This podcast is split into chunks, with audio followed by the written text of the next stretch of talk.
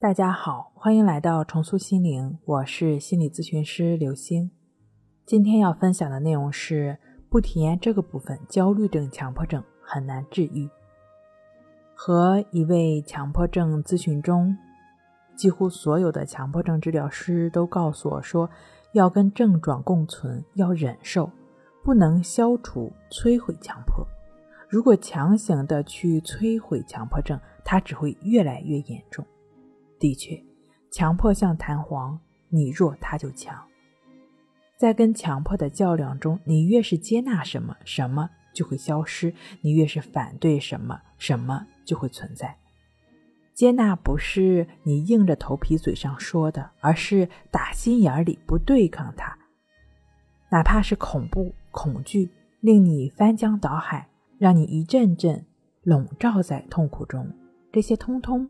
不是你对抗他的理由，他们不是敌人，他们只是症状，因为敌人永远只有自己。为什么要投身在不对抗的接纳中？因为没有哪一种事物是永恒不变的，一切都是无常变化的。你只有体验了它根据自身规律变化的过程，才能对它的恐惧感有所减弱。才能完成对症状的脱敏。对于疗愈强迫症、焦虑症，除了世间万物都是不断变化这一自然法则之外，还有一个非常重要的部分是有关你自己的。研究发现，多项文献表明，同时在李洪福老师《战胜强迫症》一书中也强调，强迫症、焦虑症跟完美主义、敏感多虑密切相关。无论你是对自己高要求，还是容易多思多虑，你可以回想一下，在你以往成长过程中，是不是因为这些标准你不断受益呢？尽管你现在身上肉挺多，你也一定是在吃这件事儿上得到了满足，嘴巴也得到满足，心意也得到满足，你才真正允许这些肉长在你身上。如果一个事儿对你一点好处没有，它还会存续下来吗？你会允许对你没有一点益处的事儿发生在你身上吗？当然不会。同样的，高标准、严要求也一定帮助到了你。比如，你作为学生的时候高要求自己，你就收获了好成绩；工作的时候近似完美的做事儿，也必定令你升职加薪。你得到的远比你意识到的多得多。可能你现在会说：“我宁愿不要高分，不要职位和高薪，我只想好好活着，做个平平常常的人。”我理解症状令你痛苦不堪，但我们同样要清楚，高要求、完美主义这些规则标准从来都不是问题。我们必须承认事物的两面性，让自己清楚地看到这些规则给自己带来的好处，是为了让你更理解自己。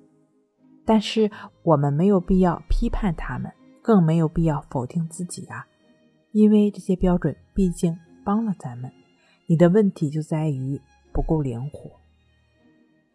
还是刚刚那个例子，成绩好必然也会得到同伴、老师、家长的青睐。为了维持良好的状态，你对自己的要求也会越来越高，甚至近似完美。哪怕是到了清华北大，也会觉得自己应该是。名列前茅，全国的尖子生都在的地方，大家都是尖子生，你又怎么能够拿之前的标准要求自己呢？这显然是僵化的，是在完全忽视自己周边情况下僵化、刻板的自我要求和标准。因地制宜、因材施教，都在教导我们要具体情况具体分析。既然之前的规则不适合我们，我们只要找到合时宜的就可以了。完美主义这招不管用，就换别的招。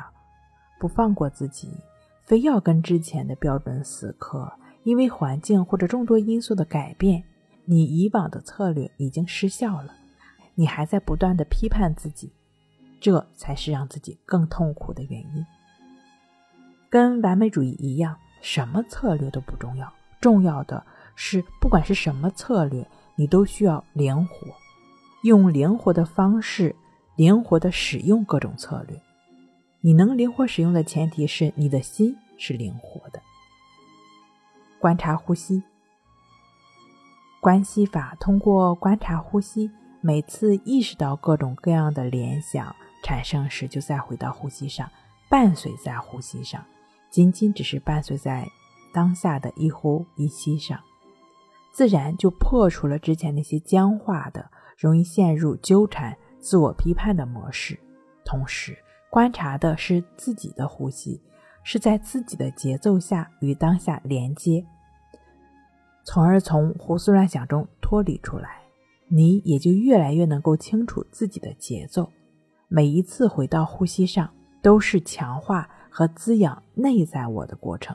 内在我越稳固，越灵活。一定要深深的共情自己，理解自己，如此你才能充满持续性自救的勇气。好了，今天跟您分享到这儿，那我们下期再见。